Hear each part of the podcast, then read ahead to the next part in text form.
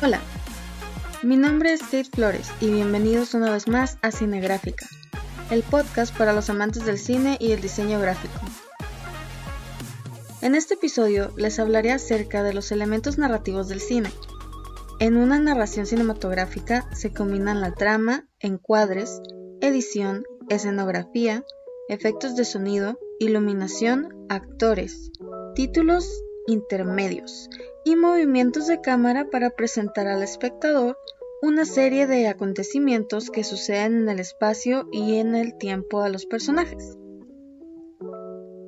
Primero hablaremos del concepto general de la idea y después analizaré ciertos puntos importantes para generarla y hacer las historias que conocemos y que vemos en la pantalla grande o en la televisión. Las ideas para empezar a escribir un guion provienen de muchas fuentes. De una fotografía, de una situación que hemos vivido, de una canción, de una anécdota, de una asociación de ideas. Cualquier chispa puede encender la mecha necesaria y generar ideas para comenzar a escribir un guion de cine. Pero, ¿qué es una idea? Una idea es una representación mental que surge a partir del razonamiento o de la imaginación de una persona. Está considerada como el acto más básico del entendimiento, al contemplar la mera acción de conocer algo. El origen del guion siempre está en la idea que se desea realizar o poner práctica con un medio concreto. Esta idea es el principio de toda producción, cualquiera que sea su carácter. Así pues, el guion en sus distintas fases, al igual que las teorías y técnicas de dirección o realización aplicadas, siempre habrán de ponerse al servicio de esta idea. Para la creación de un relato se comienza por una primera idea, que para que resulte fructífera debe tener dos aspectos, el dramático y el temático.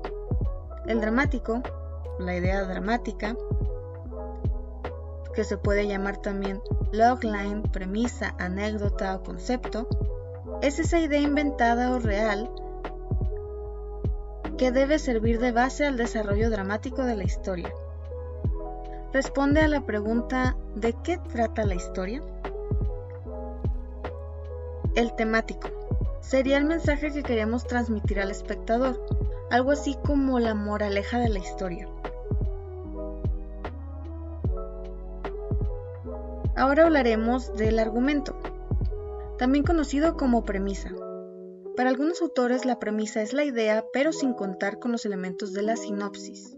Otros la definen como aquel concepto que lleva la idea principal, es decir, que básicamente todo pasa por algo, dicho de otro modo, es el propósito de la historia, aunque también puede definirse como el punto de vista del autor sobre cómo ha abordado la historia. Sinopsis. Cuenta la historia resumida en un espacio relativamente pequeño. Solo se atiende al carácter general de la historia sin entrar a definir personajes o situaciones.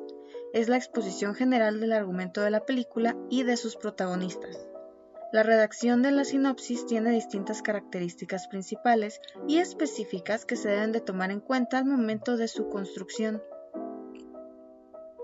Primero, extensión. Esta siempre es relativa a la extensión del guion, por ejemplo, un guion de un largometraje puede ser de 90 a 120 páginas aproximadamente y 20 suelen ser de sinopsis. Modo de narración. Siempre en tiempo presente y en tercera persona. Contenido. Es el primer esbozo general de la narración en tiempo y espacio. Solo se limita a los hechos esenciales de la historia, precisa los personajes principales y mantiene los tres momentos narrativos. Características fílmicas. Debe estar escrito siempre en acciones audiovisuales. Escaleta. Una escaleta es un índice que muestra la historia en su conjunto, especificando cada una de las escenas con su encabezado. Es el esqueleto del guion y sirve para ver la estructura de la historia y su progresión dramática. Cada escena viene definida en su encabezado por localización y el momento del día. Después va una descripción mínima de lo que pasa en cada escena. Solo acción, nada de diálogos, básicamente porque no hay espacio. Esta descripción suele ser entre dos y tres líneas. ¿Para qué sirve? Primero sirve como guía de escritura. Escribir el guion de un largometraje o una serie es algo muy complicado, por lo que es fácil perderse en el camino. La escaleta es como si fuera un mapa y te da una estructura básica de toda la historia y se convierte en una guía a la hora de hacer el tratamiento o pasar directamente al guion. Además, la escaleta nos sirve de guía durante la redacción, de manera que al empezar cada escena sabemos que ya hemos de incluir en ese bloque de texto y qué incluir en el siguiente, y así la escritura resulta más sencilla. También sirve para analizar la historia. La escaleta permite al guionista ver con mayor claridad la estructura de su historia y jugar con los diferentes elementos que la componen. En la escaleta veremos con facilidad la composición de los actos, los puntos de giro, el detonante, el clímax y demás elementos estructurales de la historia. Si es la escaleta de una serie de televisión, nos mostrará todas las tramas y veremos el equilibrio que hay en cada una. Entonces la escaleta se convierte en el conocido como mapa de tramas también nos sirve para organizar el contenido. La escaleta es sobre todo una herramienta de organización. Después de terminarla, el guionista tendrá una idea bastante aproximada de la historia que quiere contar antes de empezar a escribir. Es un formato que facilita el cambio de orden de escenas, por lo que si algún elemento no funciona, lo veremos de inmediato y podremos hacer modificaciones. Ahora pasaremos al guion cinematográfico. El guion cinematográfico existe en dos versiones, dependiendo del momento de producción en el que se encuentre. El trabajo comienza con el guion literario, que da comienzo antes incluso de que se apruebe la producción. Suele realizarlo únicamente el guionista, y muchas de estas obras no llegan nunca a convertirse en películas.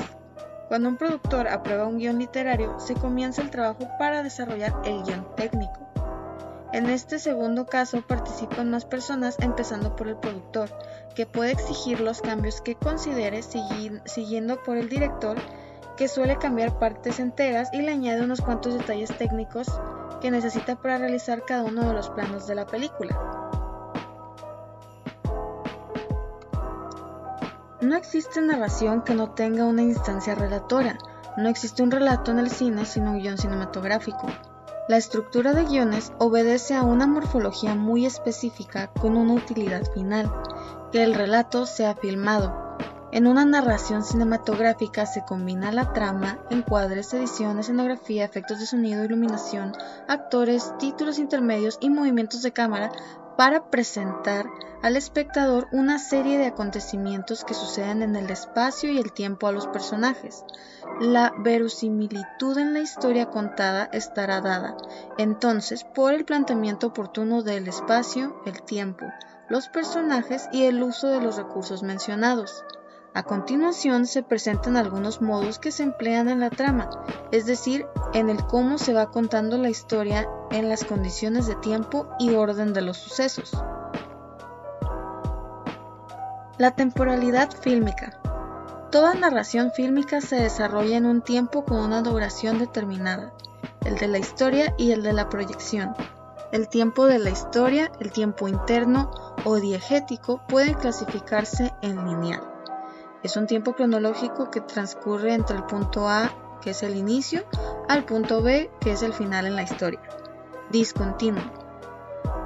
Es una reestructuración del tiempo lineal que se hace a través del montaje determinado por el orden en el que se requiere explicar la historia o los puntos de vista escogidos. Alteraciones cronológicas del tiempo. Anacronías. En la temporalización lineal, la historia se puede valer de varios medios para realizar saltos en el tiempo a través de los siguientes elementos.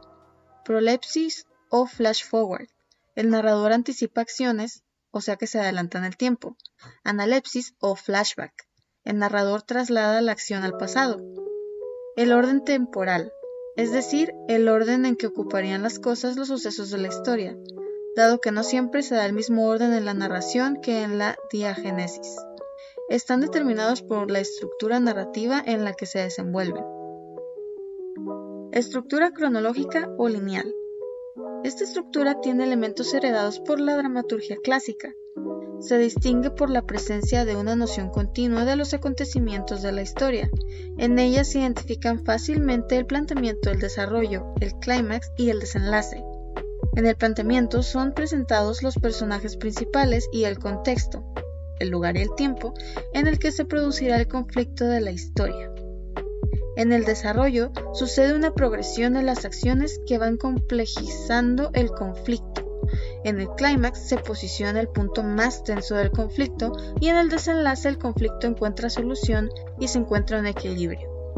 En este tipo de estructura, el orden del discurso se rige por el orden de la historia y esta, a su vez, es organizada por actos. En el primer acto se sitúan los créditos iniciales, las primeras imágenes de la atmósfera y el lugar, el establecimiento del tipo de la historia, donde se define un género y un ritmo. El gancho, que es una acción, diálogo o situación que atraiga la atención del espectador. No necesariamente tiene que estar involucrado el protagonista. La presentación de los personajes y la presentación del conflicto. En el segundo acto se presenta la potencialización de un cambio o el inicio de una aventura, que son el primer y el segundo punto de inflexión, y también la intensificación del conflicto. Y en el tercer acto se sucede el confrontamiento o crisis, el clímax, la resolución del conflicto y el desenlace.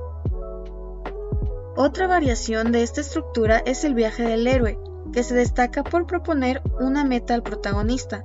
Cada uno de los plots se depositan en la misma estructura por actos.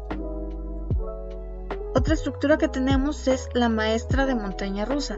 La estructura de la montaña rusa es una derivación de la estructura anterior, sin embargo, en cada acto sucede un momento de alta tensión. Se caracteriza por la resolución de un conflicto en contrarreloj, o ticking clock. Las circunstancias del conflicto están dadas por las condiciones de las situaciones, y el personaje antagónico cobra mayor importancia. Está presente con mayor frecuencia en películas de acción. Estructura maestra de replay. Esta estructura es otra derivación del plan narrativo aristotélico que funciona para tratar la historia desde diferentes puntos de vista se caracteriza por el surgimiento del conflicto que reside en las decisiones del personaje, flashbacks, personajes arquetípicos y profundos, uno o varios protagónicos y por múltiples subplots que descienden del plot inicial y aportan al avance de la historia y a su desenlace. Las estructuras que emplean los actos para presentar el relato cinematográfico pueden utilizar las siguientes técnicas derivadas de la literatura solo para variar el orden de los actos. In media res, en ella el relato parte desde un punto intermedio de la historia, presenta una situación de la trama o plot principal y después retrocede al planteamiento para proseguir con el desarrollo ordenado de la historia hasta llegar al final. Se utiliza para enganchar al espectador con un comienzo abrupto. Raconto. El relato comienza con la parte final del desenlace y luego retrocede al planteamiento de la historia para proseguir de forma ordenada hasta el final. Aquí es como en las películas cuando se empieza con un problema y sobre todo en las películas de comedia o para adolescentes hacen como esta pregunta, oh, te preguntarás por qué estoy aquí o cómo llegué aquí. Raconto. El relato comienza con la parte final del desenlace y luego retrocede al planteamiento de la historia para proseguir de forma ordenada hasta el final. Me viene a la mente Megamente, una película animada, muy buena por cierto, donde empezamos con el final de la historia y Megamente cuenta que llegó ahí de una forma y empieza toda la historia, toda la película, ahora sí desde el principio, hasta que llegamos a ese punto donde inició la película y ahora sabemos cómo llegó ahí nuestro personaje principal. Estructura maestra de todos los caminos o contrapunto. En ella la historia se construye con personajes vinculados entre sí a partir de un hecho. Presenta una historia desde diferentes perspectivas con una meta o conflicto, esta estructura puede ser o no guiada por actos. Suceden loops y saltos espaciotemporales, puntos de coincidencia entre los personajes, plots distintos entre sí que afectan a plots de otros personajes e incluso llegan a modificarlos. Es un aparente rompecabezas que el espectador va uniendo. Estructura maestra de destino, de pez o circular.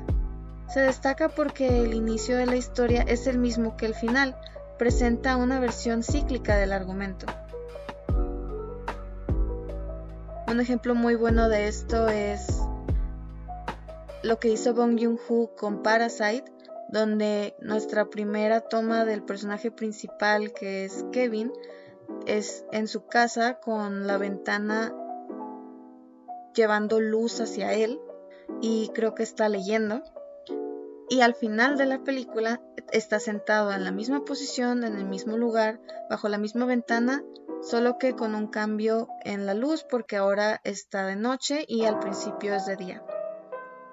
Y esto es un elemento narrativo que Bon Joon-ho usa para decirnos que nuestro personaje está exactamente donde empezó y que nada cambió en su vida y en su estatus social ni en su economía debido a todos los sucesos que ocurren en la película. Estructura maestra paralela. Esta estructura da tratamiento a diferentes historias con nexo temático que suceden en el mismo tiempo diegético. Se mezclan los tiempos sin continuidad aparente. Los subplots son desarrollados sin una lógica temporal. Pueden suceder en el presente, en el pasado o el futuro. Los personajes son complejos, presentan debilidades humanas, antivalores o grandes virtudes. Aunque los personajes coinciden en estar en un lugar, las decisiones de cada protagonista no afectan el desarrollo de alguna de las otras historias.